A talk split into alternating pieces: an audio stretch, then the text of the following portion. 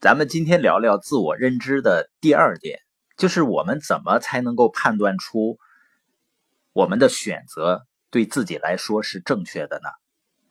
实际上，人们在生活中做出的决定啊，或者选择，可能对一些人来说是正确的，但对另外一些人来说呢，就不是正确的，因为每个人追求的价值不一样嘛。就像我之前说的，我那个老师呢，在我们快要毕业之前啊。每天都在不停的重复说，你们毕业以后呢会被分到国有企业工作，而且是最后一批国有制的工人，你们呢一定是祖坟冒青烟了。他如此的兴奋为我们将要获得的工作，那是因为他的价值取向，他认为呢有一份安稳、有保障的工作是最重要的。我老师的建议没错吧？但是我很快会发现呢。我跟随他的建议进了化肥厂，我并不开心，或者更准确的说呢，我很痛苦。在冬天的时候啊，有的时候会半夜从零上三十度的被窝里爬出来，然后呢钻进零下三十度的黑夜里去夜班。那我如果一直重复着我不喜欢的工作，我有可能开发我的潜力吗？事实上是我根本就不知道自己有潜力。在那样的环境里，也没有人相信我会有潜力的。而且我发现呢，我身边百分之八十的人工作起来都不开心。那是什么让一些人从事着让他振奋、能改变世界的工作，每天起床呢都充满干劲儿，非常开心？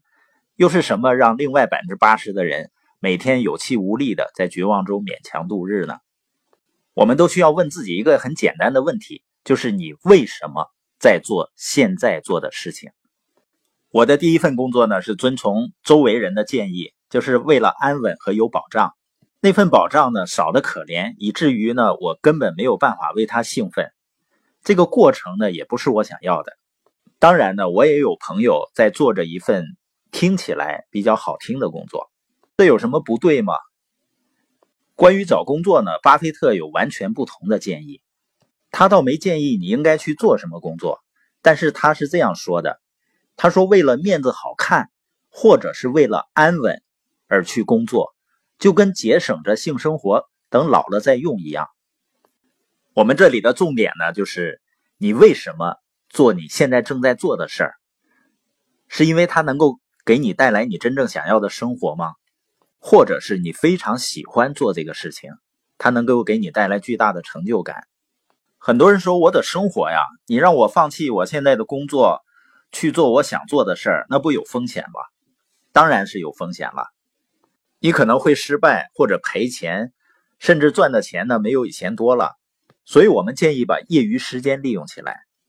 如果业余时间也不利用的话，你一直待在原来的工作岗位上，不做改变，难道没有风险吗？你知道我人生中最庆幸的事情是什么吗？就是我离开了那个化肥厂，因为我如果一直待在那里的话，那是我人生最大的风险。一直待在那里最大的风险是，我会根本都不知道，我还有可能成为另外一个更好的自己。最糟糕的情况呢，可能是我在临终的时候，我会想到。我很想可哪儿溜达溜达呀！世界这么大，那么精彩，我甚至于都没走出那个县城。我在这个世界上一辈子呢，好像不是为了做自己喜欢做的事儿而来的，就是为了能够安全活到死而来的。我不知道你愿意承担哪一种风险。对我来说呢，待在化肥厂那个风险是确定的。我没有根据别人指给我的梯子往上爬。因为我明明知道，我爬上去以后，那也不是我想去的地方。我们今天播音的重点呢，是一个问题：你为什么做你现在正在做的事情？不管你是一个正在上学的学生，还是一个正在工作的成年人，如果你的答案是为了你的梦想在工作、在学习，那我可以保证，你每天会充满热情的醒来，你会真正热爱上你正在做的事情。我一直把我们每个人做的工作啊，或者是生意理解为是一个工具，是一个把我们从现在的生活带到未来我们想要生活的那个工具。这个过程中呢，我们会成长为更好的自己。我是根据我要去的目的地来选择我的工具的。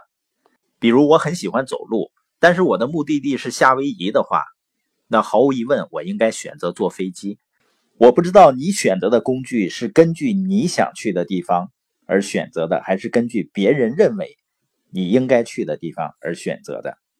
如果跟随大多数人的建议的话，那你极有可能去到你并不想去的地方。